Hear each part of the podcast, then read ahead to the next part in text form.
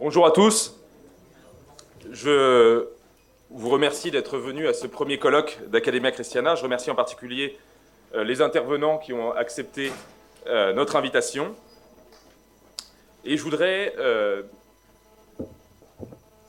essayer de répondre à la question pourquoi ce colloque? Eh bien pourquoi? D'abord parce que nous sommes la génération des déshérités. Nos parents avaient reçu l'ordre d'interdire d'interdire. Nos maîtres d'école furent des maîtres en déconstruction. La publicité, la télévision se chargèrent de parfaire notre éducation. En sortant du collège, nous savions que la France avait toujours été un pays d'immigration et une terre d'accueil, mais nous ignorions tout de notre histoire et de notre littérature. Nous sommes arrivés tels des ignares, déracinés, incultes et surtout isolés, dans un monde où l'autre, celui dont on nous avait appris qu'il était autant ici chez lui que chez nous, vivait en bande et proclamait fièrement son appartenance au pays d'origine de ses parents. Les bolossages à la sortie de l'école, la laideur environnante et l'ennui permanent du monde dans lequel nous avions grandi nous a parfois bousculés, au point de nous ouvrir les yeux et de nous faire découvrir qu'un autre monde avait existé avant nous. Le déracinement déracine tout, sauf le besoin de racines, écrivait Christopher Lash. Nous en sommes la preuve vivante. Notre quête d'identité a aussi croisé les voies du sentiment religieux. Le refus d'une existence plate, dans laquelle la consommation sert d'exutoire à notre soif d'absolu, nous a amenés à chercher le divin quelque part. Pour ceux qui ont fait le choix du retour aux racines chrétiennes, le christianisme ne pouvait pas se vivre comme un vernis social. Notre christianisme est nécessairement marqué par notre quête de racines, mêlée au combat identitaire. Alors notre retour à la foi a suscité de nombreuses incompréhensions de la part des catholiques eux-mêmes. En rejoignant l'Église, nous cherchions un absolu, mais également nos racines. L'aggiornamento du Concile Vatican II et ses suites pastorales, ayant pour but de remettre l'Église au goût du jour, nous a souvent laissés sceptiques.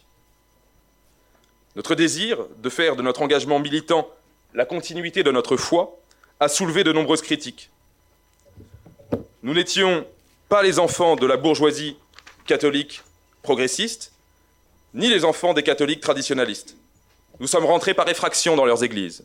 Nous étions à la recherche d'un idéal rouge-feu qui puisse donner un sens à nos existences d'enfants nés dans la société du spectacle et de la consommation, éduqués par la fabrique du crétin.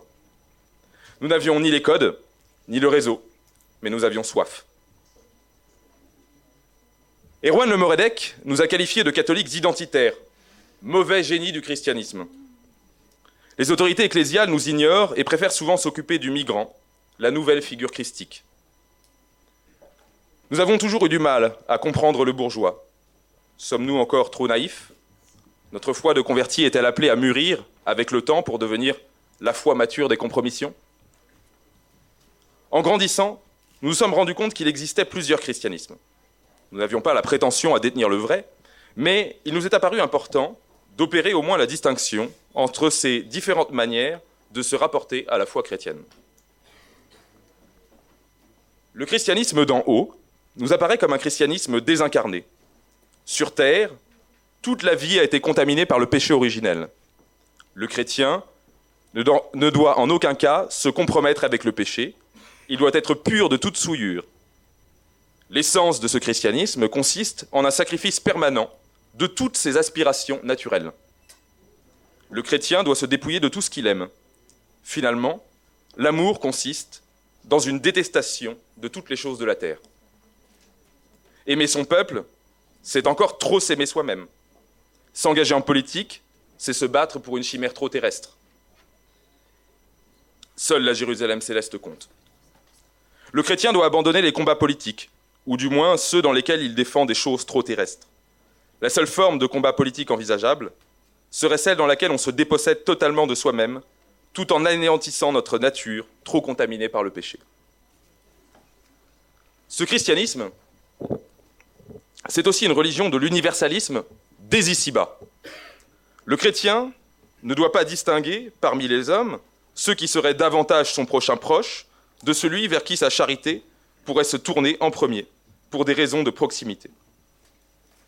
La charité est plus pure lorsqu'elle s'oriente vers le lointain. Les frontières, les différences culturelles, ethniques sont autant de barrières qui doivent disparaître de ce monde. Elles sont encore une fois le fruit de l'égoïsme humain. La culture est elle-même une forme d'expression trop humaine, car elle est à l'origine de tous les particularismes. La seule culture chrétienne serait donc une culture universelle, une forme abstraite, non figurative, dans laquelle tout homme, qu'il soit chinois, français ou sénégalais, puisse se reconnaître également. Ce christianisme d'en haut ne connaît pas non plus les compromis. Pas de compromis avec l'erreur, pas de compromis avec le péché. Le chrétien doit combattre sans cesse tout ce qui le relie trop à la chair ou à la nature, toutes deux à jamais infectées par le péché. Ainsi, il serait dangereux de fréquenter, autrement que pour les convertir, des non-chrétiens. La parole et les pensées des non-chrétiens sont toujours susceptibles de nous mener à l'erreur. Un colloque comme celui que nous organisons aujourd'hui est donc hautement condamnable. D'abord parce que son objet est vain. Comment peut-on être attaché à une identité ou à une civilisation particulière tout en étant chrétien? Mais comment des chrétiens peuvent-ils donner la parole à des païens ou à des agnostiques sans risquer à leur tour d'être détournés de la seule voie droite par leur parole? Notre christianisme. Notre christianisme est celui d'en bas. Il n'a pas le droit de figurer ni d'être représenté au sein de la conférence des évêques de France. C'est ce christianisme dans lequel nous croyons que les amours humains peuvent être transfigurés par l'amour divin. C'est ce christianisme dans lequel nous pensons que le combat politique, qui est un combat d'amour de son prochain proche, peut être une manière d'exercer une charité concrète. Certes, la chair est blessée par le péché, certes, la nature connaît son lot d'imperfections, mais cette blessure n'est pas fatale. Si Dieu est vraiment l'auteur de la nature. Comment pourrait-il faire que son œuvre soit entièrement mauvaise? Si Dieu laisse à l'homme, ce roseau pensant, la liberté, liberté qui lui permet de façonner son existence pour le pire et le meilleur, la barbarie ou la civilisation? Ne doit-on pas voir donc dans la civilisation le seul moyen de construire des ici-bas un tremplin qui permettrait aux hommes de grandir spirituellement vers le divin, tout en conservant nos racines dans cette terre nous croyons, nous autres, que la nature est foncièrement bonne, puisqu'elle est d'origine divine. Nous ne croyons pas qu'il existe d'un côté des biens profanes, qui seraient toujours impurs, et de l'autre, des biens surnaturels, seuls dignes de la convoitise du chrétien.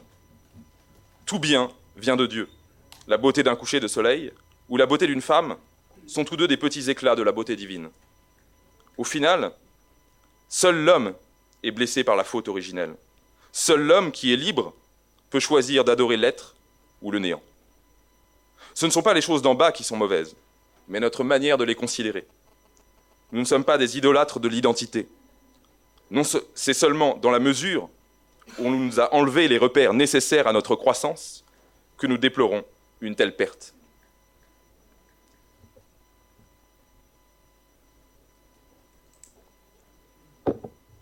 La civilisation dont nous sommes les héritiers est donc avant tout un milieu vital dans lequel l'homme peut grandir et devenir véritablement humain. Comment l'homme pourrait-il devenir chrétien s'il n'est pas d'abord humain? Notre christianisme d'en bas croit que celui qui veut faire l'ange fait la bête. Nous sommes des hommes blessés. Croire que nous pourrions être purs ici-bas, grâce à nos seules forces, nous semble un bien dangereux rêve. Nous ne sommes pas à l'abri de l'erreur, de l'impureté ni de l'orgueil. Nous vivons d'abord en hommes, pauvres créatures boiteuses, et nous aimons, nous nous battons aussi en hommes. Mais nous faisons appel au Dieu, au Dieu des hommes, pour qu'il nous sauve de nos faiblesses, et qu'il accepte ces bien pauvres offrandes, comme des hommages à sa divinité.